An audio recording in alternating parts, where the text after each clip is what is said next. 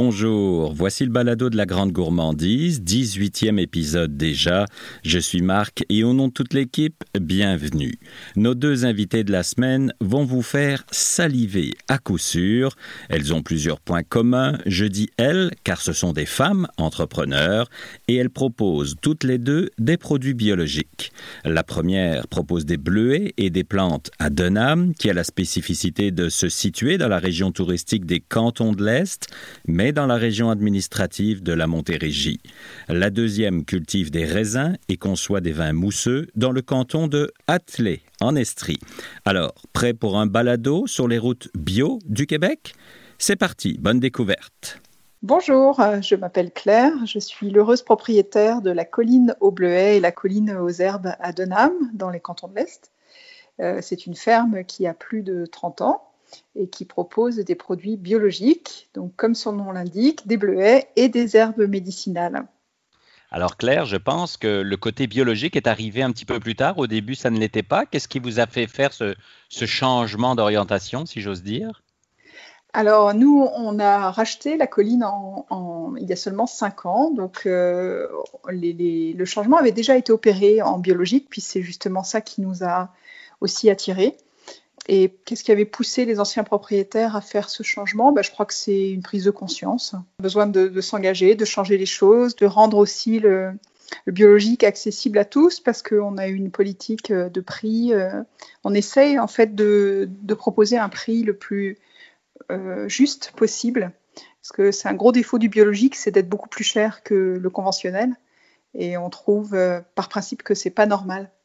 Donc on essaie d'ajuster nos, tarifs pour être euh, accessibles à tous.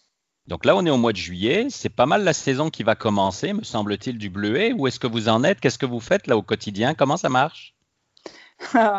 Tout un programme. on s'ennuie pas, les journées sont trop courtes. Euh, on a beaucoup de choses à faire en ce moment. Euh, ça pousse, ça pousse. Les bleuets, on est au stade où les bleuets sont déjà bien formés. la saison s'annonce très bonne. On espère que le ciel ne va pas nous tomber sur la tête avec une tempête de grêle ou, autre. Il y a toujours plein de possibilités, mais on va espérer euh, toucher du bois, on va espérer que tout, va bien se passer. Actuellement, on travaille beaucoup au champ à désherber manuellement. Hein. Comme on est biologique et qu'on est une petite entreprise, hein, on n'a pas une très très grande surface. Euh, ben, on fait tout manuellement pour essayer d'être justement le plus écologique possible et de ne pas faire de, d'émissions de CO2 euh, inutiles. Donc ça, ça prend du temps, évidemment. Euh, et puis euh, dans le jardin de plantes médicinales, alors ça c'est beaucoup, on est déjà en pleine production, donc c'est de la cueillette, du séchage, de l'effeuillage et puis ensuite la préparation des tisanes à proprement parler. Donc là, qu'est-ce qui fait que, je, vous parle du bleuet, là on va revenir aux plantes un petit peu plus tard. Concernant le mhm. bleuet, qu'est-ce qui fait que ça va être une bonne saison? C'est juste la météo ou il y a d'autres facteurs? Ça, c'est une bonne question. Il y a beaucoup de, il y a beaucoup, effectivement, il y a plusieurs aspects. Le premier, déjà, c'est la quantité de fruits euh, que le plant porte. Plus l'arbre euh, va, va, va, contenir de fruits, plus ça s'annonce bien et une récolte abondante. Donc ça, c'est un premier, un premier facteur important. Euh, le deuxième, effectivement, c'est la météo. Ça conditionne, je vous dirais, peut-être à 70% la réussite de la saison. Donc, quand on a une saison humide, pluvieuse, euh, on est sujet malheureusement à des pertes importantes en début de saison. Donc les fruits vont pas arriver à maturité, il va y avoir de la maladie, que ce soit de la maladie fongique, euh, des insectes, etc. Un temps pluvieux favorise en fait des problèmes, euh, des problématiques dans la bleutière. Un temps sec et chaud est très favorable. Après, c'est sûr qu'il faut être équipé avec un système d'irrigation. On a de la chance, nous on en a un mais je pense souvent à ceux qui n'ont pas la chance d'en avoir et ce doit être euh, un petit peu angoissant de vivre euh, des, périodes de sécheresse comme on a connu déjà il y a dix jours. Et puis une qui s'annonce encore prochainement. Sans eau, euh, c'est difficile. Avec de l'eau, c'est formidable. vous produisez des bleuets bio. J'imagine que vous faites aussi des produits dérivés. Oui, absolument. Alors on transforme depuis, depuis qu'on a racheté on, s'est mis. Euh, moi, j'étais chef dans une autre vie, donc euh, c'est vrai que j'ai pas pu m'empêcher de, jouer avec les bleuets dans la cuisine et de mettre au point une recette euh, de une gelée en fait de bleuets avec seulement 25% de sucre. Donc c'est vraiment un, petit régal au niveau du goût et qui permet de, bah, de, se faire plaisir sans se faire de mal et abuser, abuser de, sucre. Euh, je propose aussi des pâtisseries maison avec euh, également biologiques. Tous nos produits sont biologiques, à l'exception du beurre, parce que là, le prix du beurre biologique est juste totalement inabordable. et puis, je fais aussi plutôt des transformations au niveau des plantes médicinales. Euh, que ce soit des sirops, euh, des sels aromatiques, toutes sortes de produits dérivés de nos plantes, des miels euh, aromatisés aussi aux plantes médicinales, des vinaigres, des teintures, enfin il y a beaucoup de choses. Est-ce que la situation actuelle vous permet quand même de recevoir les visiteurs, que ce soit pour l'autocueillette, pour l'achat de vos produits ou simplement pour une visite? Alors oui, effectivement, on, est, on, est, très content parce que on a reçu l'autorisation du ministère de l'Agriculture d'ouvrir nos portes euh, à l'autocueillette. Donc ça, c'est important pour nous parce que on a encore une fois la chance de vivre dans un très bel endroit avec un panorama magnifique, avec une vue euh, euh, très dégagée et très lointaine sur les Appalaches. Donc les gens aiment beaucoup venir euh, passer un, moment. Alors on, est très heureux de pouvoir leur offrir aussi une petite, euh, une petite plage de, verdure euh, pendant cette période. De, évidemment avec le Covid, tout le monde a besoin d'aller respirer en plein air, quoi. Est-ce que je comprends, d'après ce que vous me disiez un petit peu plus tôt, que vous êtes aussi quelque part une herboriste finalement? ben oui, on peut, il, faut, il faut dire le nom, herboriste, tout à fait.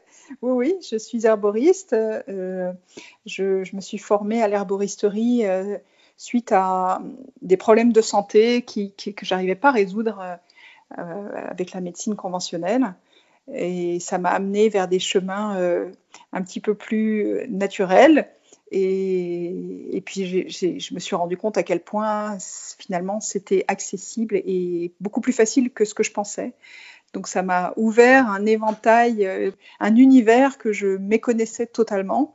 Et je me suis sentie aussi, en tant que propriétaire de cet endroit magnifique, euh, la responsabilité un peu, on pourrait dire ça comme ça, de connaître mes plantes, des plantes qui y sont et de savoir reconnaître leurs vertus plutôt que de les considérer juste euh, comme des mauvaises herbes euh, qui viennent, viennent nous, embêter dans, notre bleuetière.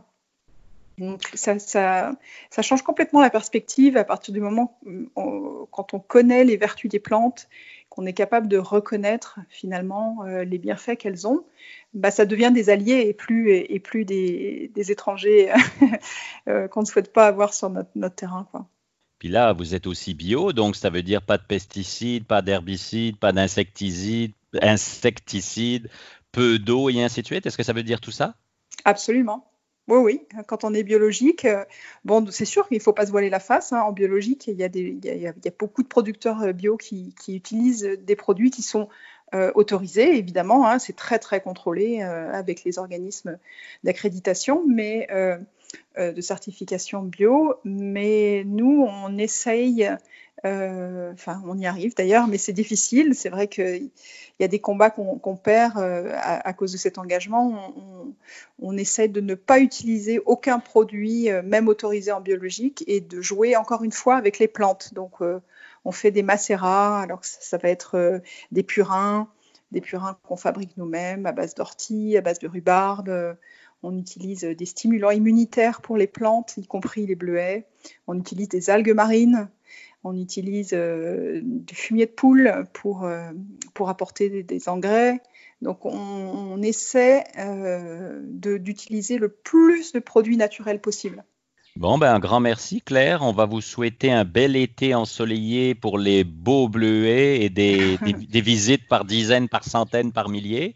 Euh, Donnez-nous juste quelques petits détails pratiques sur vos, vos horaires d'ouverture et ainsi de suite pour terminer. Oui, avec plaisir. Alors, on part du principe que avant de venir chez nous, c'est toujours mieux de vérifier sur notre site internet collinobleuet.com et collinoserbes.com. Euh, parce que quand il pleut, on est fermé à l'autocueillette. On, se garde, on se garde quand même des belles journées pour accueillir le public. Toujours plus agréable de euh, toute façon pour tout le monde. De toute façon, bah, exactement, que ce soit pour les, cueilleurs euh, et pour nous. Donc c'est ça. En général, on appelle avant. On est ouvert les matins de 8h à 14h Et puis, c'est-à-dire qu'on ferme à tous les nouveaux cueilleurs à partir de 14 heures. Puis ceux qui sont dans le champ, bah, ils ont le droit de rester encore un peu, le temps, le temps de terminer de cueillir leur panier. Euh, et puis sur place, on a un kiosque, il y a des... donc on peut acheter, c'est là qu'on peut acheter les produits dérivés. Euh, il y a l'atelier d'herboristerie aussi euh, qui, est, qui est visitable. Et puis on... moi, je suis toujours très heureuse de parler des plantes avec, avec les clients. et puis, par contre, quand c'est un problème plus personnel, bah, dans ce cas-là, c'est mieux de prendre un rendez-vous mhm. avec l'herboriste. Bien sûr. Dernière question, est-ce qu'il y a des gens qui sortent de vos champs avec la bouche bleue? Euh, qu'est-ce que vous croyez Hélas, oui, ils sont pires que les oiseaux. Euh, on, essaie de, voilà, de rappeler aux gens l'esprit civique. Puis cette année, euh, on va vraiment demander aux gens de faire un effort supplémentaire parce qu'avec le Covid, on a des normes très strictes au niveau de l'hygiène. Et il sera, il sera interdit formellement de manger sur place pour éviter justement contamination bouche-main et, sur les plants. Merci beaucoup Claire pour votre temps, c'est très apprécié. Puis encore une fois, euh, je vous souhaite un très bel été. C'est très gentil Marc. À bientôt, bonne saison à vous aussi. Pour découvrir les bleuets et plantes de Claire, jetez un œil à son site internet collineaubleuet.com. Vous y trouverez aussi un lien vers ses plantes bio ou encore sa page Facebook facilement repérable. Je vous le disais en début de balado, partons maintenant à la découverte d'une productrice de vin mousseux bio en Estrie. Alors bonjour, moi c'est Eve Rainville, je suis copropriétaire du vignoble Le Domaine Bergeville, qui est un vignoble qui existe depuis 2008 et qui se spécialise à produire des vins mousseux authentiquement québécois. Donc, euh, nous sommes situés en Estrie, dans les plateaux appalachiens, tout près de North et nous travaillons les cépages hybrides en régie biologique et biodynamique. Alors, c'est ça qui fait votre spécificité, hein, la biodynamie. Est-ce que tu peux nous l'expliquer? Biologique, je pense que tout le monde sait ce que c'est, mais la biodynamie, qu'est-ce que c'est? Ben, en fait, la biodynamie, moi, j'aime la décrire comme étant un coffre à outils supplémentaire qui est à ma portée et qui, euh, dans le fond, va être utile quand je sens que mon vignoble, que je considère comme une entité, comme un organisme en soi, alors, quand je sens que mon vignoble a besoin d'aide, quand je sens que sa santé tire de la patte et que certaines préparations, certaines substances pourraient l'aider à aller chercher plus de lumière ou à, activer la vie du sol, je vais pulvériser ces, substances-là qui sont tout à fait naturelles à base de, de, minéraux, de plantes. Et ça va aider donc le système immunitaire de mon vignoble, ça va l'améliorer et ça va faire en sorte qu'il va éventuellement pouvoir gérer toutes les pressions de l'extérieur par lui-même sans que j'aie à intervenir. Et tout ça le plus naturellement possible, c'est ce que je comprends. Oui, absolument. Donc là, quand je parle de, substances qu'on pulvérise dans le vignoble, euh, les plus importantes, je dirais, là au Québec, sont une à base de silice et euh, j'ai également un préparat qui est à base de fumier de vache qui lui est plus euh, mis au sol et ce préparat va aider euh, l'enracinement, l'implantation des vignes. Alors, deux questions en une, si j'ose dire. Pourquoi ce nom du domaine Bergeville et d'où vient cette idée qui vous trottait dans la tête et qui vous a fait, toi et ton conjoint Marc, je pense, travailler pas mal d'années avant de démarrer? Oui, alors euh, Marc et moi, on se connaît depuis très, très longtemps. On s'est rencontrés, on était adolescents. Et euh, notre vie a cheminé euh, côte à côte depuis 1988, en fait. Et Marc a toujours aimé faire du vin. Il en faisait avec sa famille quand il était adolescent. On se rencontrait chez son oncle, puis on, achetait du raisin au marché Jean Talon et on faisait de la piquette, si on peut dire, mais on, se pensait très, très bon à ce moment-là. mais disons, à force d'essayer de faire du vin maison, puis d'avoir des résultats plutôt ordinaires, c'est là que Marc s'est vraiment convaincu que pour faire du bon vin, il faudrait un jour qu'il puisse produire son propre raisin. Et, c'était comme une idée comme ça, que cheminé, on, a retrouvé, qu'on a perdu au fil des années, mais toujours, euh, on avait cette passion du vin, de la bonne bouffe. Et puis, à un moment donné, on était euh, étudiant gradué à Vancouver, puis euh, j'ai eu l'idée de commencer à mettre de l'argent de côté pour notre retraite, ce que Marc a trouvé un petit peu euh, lufoque, considérant qu'on était encore très jeune. Mais quand je lui ai dit que cet argent qu'on mettait de côté servirait, pourquoi pas, à acheter un vignoble, euh, là, c'est son opinion a changé. Et c'est depuis donc ces, ces années-là -là, qu'on a commencé à rêver du vignoble. Donc, c'est vraiment un projet de couple qui n'existerait pas si l'un ou l'autre n'était pas là. Et c'est pourquoi le domaine Bergeville est une combinaison. Donc, le mot Bergeville, c'est une combinaison de nos deux noms de famille, soit Rainville, moi je suis Evrainville, et Théberge, Marc Théberge. Aussi simple que ça. Voilà. Parle-nous de tes vins, hormis euh, la biodynamie et le biologique dont on parlait tantôt. Qu'est-ce qui fait que... Donne-moi envie de les goûter finalement?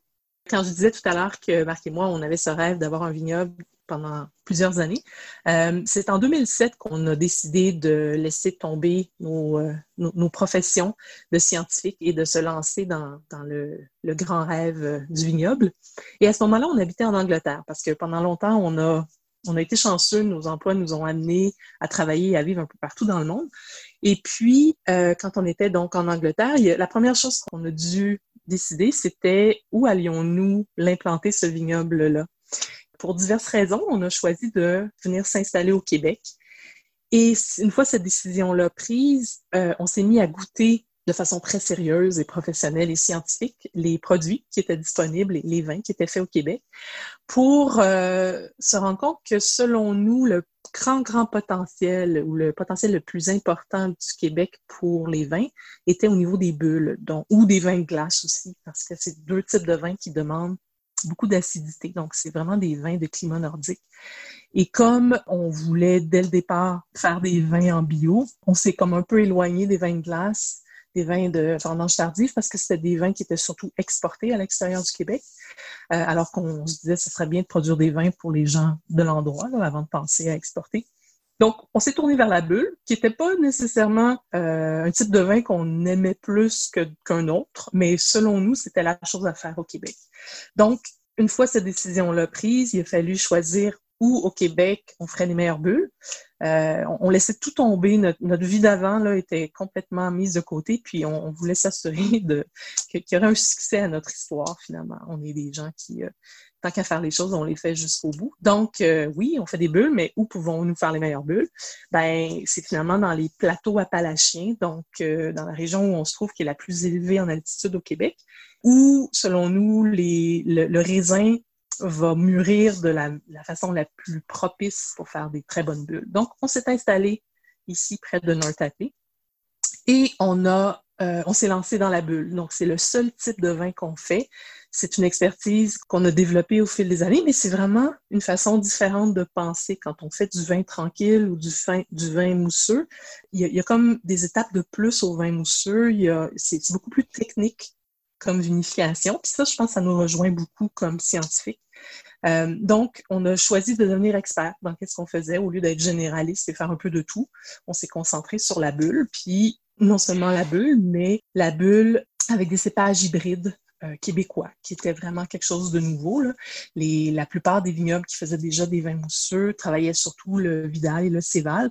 Nous, on s'est lancé dans euh, les, les, Frontenac, les Acadie blancs, les, Marquettes, donc des cépages qui n'étaient pas du tout utilisés en bulle avant. Et euh, on a fait des blancs mousseux, évidemment, mais aussi des rosés et même des rouges mousseux. Donc, on, on se laisse, on se laisse vraiment explorer l'effervescence euh, de, toutes les façons possibles.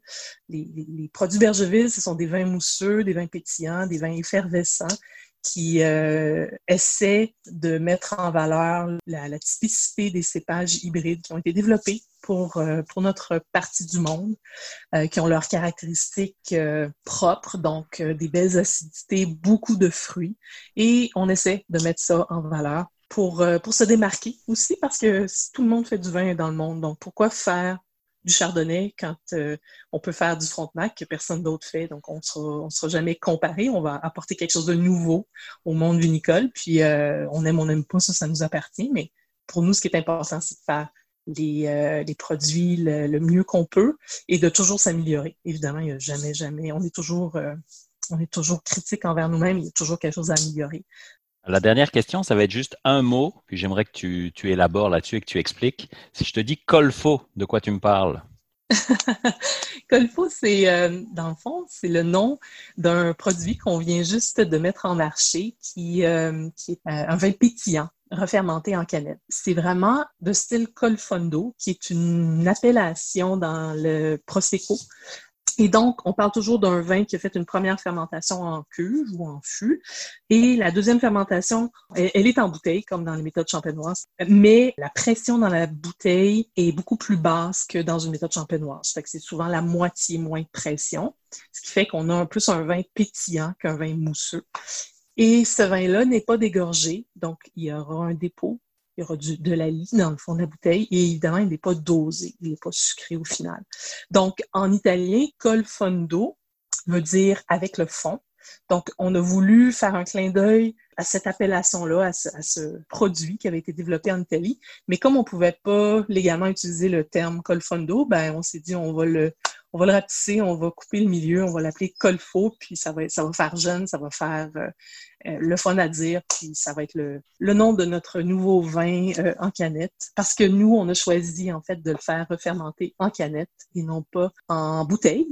Parce qu'on a toujours cette petite notion d'écologie, de récupération, de recyclage. Mais pourquoi pas utiliser une canette en aluminium qui produit au Québec, qui se recycle et qui, euh, qui est un format plus léger, plus, des plus petites quantités. Donc, on, on, suggère une consommation modérée euh, qui, se transporte bien en pique-nique, sur la terrasse, euh, en bateau, euh, en camping.